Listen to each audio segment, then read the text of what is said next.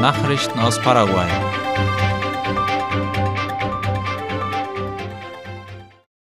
Petropar behält die Kraftstoffpreise im März bei.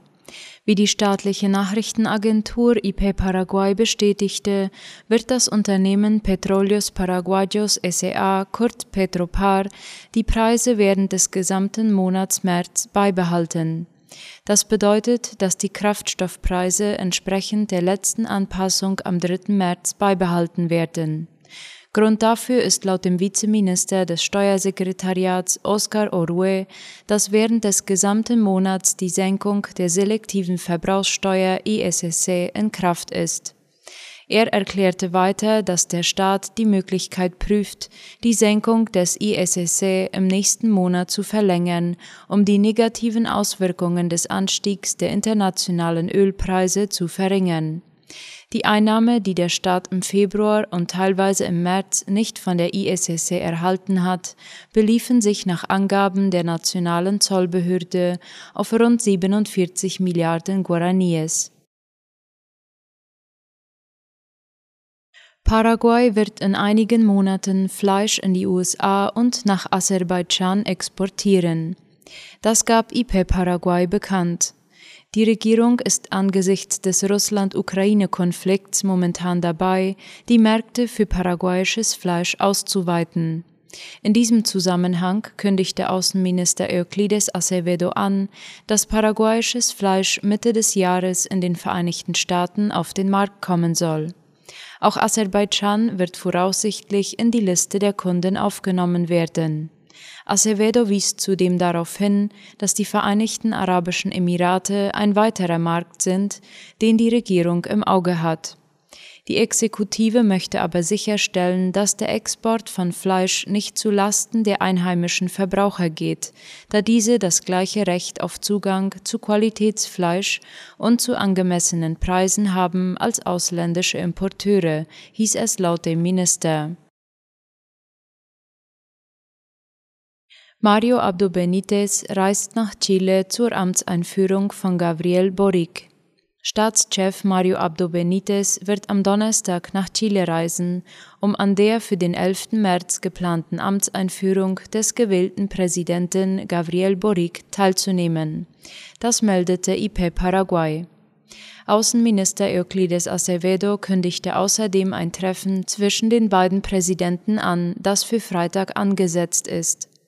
Ebenfalls am Freitag findet die Amtsübergabe in der Stadt Valparaiso statt, wo sich der chilenische Nationalkongress befindet. Dort wird Boric die Schärpe des Präsidenten entgegennehmen und sich dann in die Hauptstadt Santiago begeben.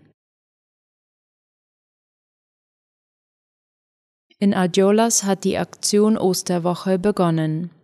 Um den Tourismus in Ayolas anzukurbeln, wurde von der Stadtverwaltung die Aktion Semana Santa 2022, zu Deutsch etwa Osterwoche 2022, ins Leben gerufen. Ziel ist es laut ABC Color, während der Feiertage so viele Besucher wie möglich anzulocken. Der Personalchef der Municipalität, Christian Rollon, erklärte, dass das städtische Tourismussekretariat umstrukturiert worden ist und dass man in Zusammenarbeit mit dem nationalen Tourismussekretariat Senatur an diversen Projekten für die Karwoche arbeite. Derzeit wird zum Beispiel ein großer gastronomischer Jahrmarkt mit Fischgerichten organisiert, die in dieser Stadt Tradition haben.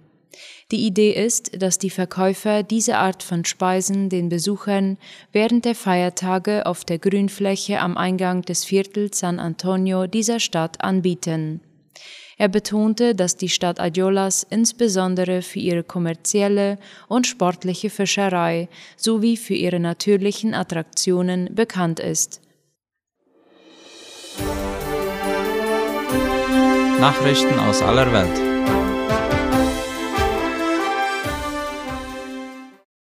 Erstes Hilfspaket der Weltbank für Ukraine.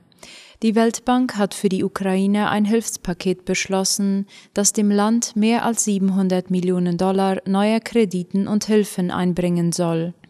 Man handle rasch, um die Ukraine angesichts von Gewalt und Zerstörung infolge des russischen Einmarsches zu unterstützen, sagte laut dem ORF der Weltbankpräsident David Malpass in Washington. Die Weltbank hatte vergangene Woche erklärt, in den kommenden Monaten ein Hilfspaket im Umfang von insgesamt drei Milliarden US-Dollar für die Ukraine vorzubereiten. Russland droht erstmals mit Gaslieferstopp. Wie die Tagesschau schreibt, hat Russland nun erstmals damit gedroht, kein Gas mehr über die Pipeline Nord Stream 1 nach Deutschland zu liefern. Damit würde Moskau auf den Stopp der Pipeline Nord Stream 2 sowie westliche Sanktionen reagieren, hieß es von Seiten des russischen Vizeregierungschefs Alexander Nowak im staatlichen Fernsehen. Wir haben das volle Recht, eine spiegelgerechte Entscheidung zu treffen und ein Embargo zu verhängen, sagte Nowak. Japan erneuert im Inselstreit mit Russland Gebietsansprüche. Wie aus dem ORF hervorgeht, hat Japans Regierung im Territorialstreit mit Russland um die Pazifikinselgruppe der Südkurilen seine Gebietsansprüche erneuert.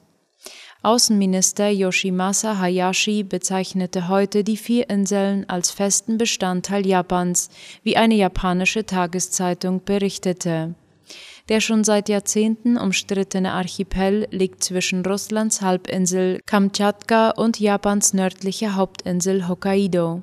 Japan hatte die Inseln nach der Kapitulation im Zweiten Weltkrieg an die Sowjetunion verloren. Evakuierungsbefehle für Vororte Sydneys nach Überflutungen. Nur wenige Tage nach den jüngsten verheerenden Überschwemmungen im Osten Australiens sind in der Millionenmetropole Sydney erneut Zehntausende Menschen aufgefordert worden, sich in Sicherheit zu bringen. Laut dem ORF habe Starkregen vor allem im Südwesten der größten Stadt des Landes zu neuen Überflutungen geführt, teilten die Behörden heute mit.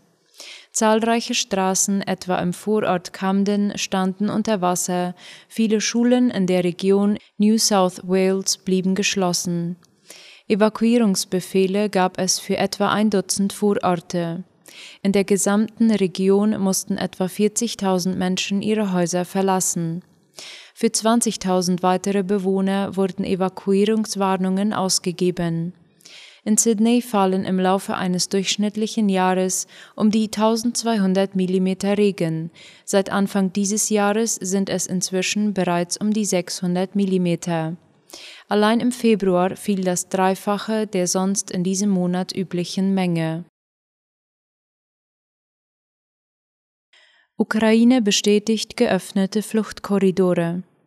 In der Ukraine sind nach Angaben der Regierung erste Fluchtkorridore für Zivilisten aus umkämpften Städten geöffnet worden.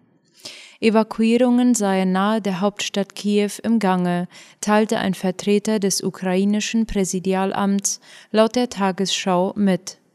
Zuvor hatten sich russische und ukrainische Vertreter darauf geeinigt, Korridore einzurichten, um Zivilisten die Flucht aus einigen von den russischen Streitkräften belagerten Städten zu ermöglichen. Die russische Armee habe deshalb das Feuer ab 10 Uhr Moskauer Zeit eingestellt, berichtet die Nachrichtenagentur Interfax. Korridore seien für fünf Städte geöffnet worden, heißt es weiter. In der Hauptstadt Kiew sowie in den Großstädten Tschernihiv, Sumy, Charkiw und der besonders umkämpften Hafenstadt Mariupol sollten die Menschen die Möglichkeit haben, sich in Sicherheit zu bringen. Heute hat die Zahl der bisher aus der Ukraine geflohenen Menschen die Marke von zwei Millionen überschritten.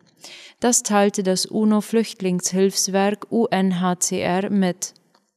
1,2 Millionen der Flüchtlinge sind bisher in Polen angekommen. UNHCR-Chef Filippo Grandi verglich die aktuelle Flüchtlingssituation mit den Balkankriegen in Bosnien und im Kosovo, die ebenfalls zu einer starken Fluchtbewegung geführt hatten. Es habe sich dabei um vielleicht zwei oder drei Millionen Menschen gehandelt, aber über einen Zeitraum von acht Jahren. Jetzt seien es acht Tage, so Grandi abschließend. Frauenrechte haben sich deutlich verschlechtert. Das geht aus einer Einschätzung der Menschenrechtsorganisation Amnesty International am Internationalen Tag der Frau hervor, der heute begangen wird. In den vergangenen zwölf Monaten haben Frauenrechte deutliche Einschnitte erlitten, wie der ORF Amnesty International zitiert. Die Krisen der Welt hätten keine gleichmäßigen oder gerechten Auswirkungen gehabt, sagte die Generalsekretärin von Amnesty International Agnes Kalamat. Die überproportionalen Auswirkungen auf die Rechte von Frauen und Mädchen seien gut belegt, auch wenn sie noch immer vernachlässigt oder sogar ignoriert würden, meinte sie. Als besonders einschneidendes Beispiel nennt die Organisation die Machtübernahme der Taliban in Afghanistan, wo Frauen und Mädchen trotz mutiger Proteste im ganzen Land nun als Bürgerinnen zweiter Klasse behandelt werden, denen etwa das Recht auf Bildung entzogen wird. Auch die Pandemie habe sich negativ ausgewirkt, heißt es. So seien die Fälle von häuslicher Gewalt gestiegen und die Unsicherheit auf dem Arbeitsmarkt habe Frauen überdurchschnittlich betroffen. Auch der Austritt der Türkei aus der Istanbul-Konvention zum Schutz von Frauen habe die Rechte von Frauen und Mädchen in der Türkei verschlechtert. Bereits in den vergangenen Jahren hatte Amnesty International in den Konfliktgebieten in der Ostukraine dokumentiert, dass es vermehrt Fälle von Gewalt gegen Frauen gegeben habe. Die Menschenrechtsorganisation rechnet damit, dass sich dieses Muster angesichts des Krieges nun auf das gesamte Land ausweiten wird. Soweit die Mittagsnachrichten für heute am Dienstag. Auf Wiederhören.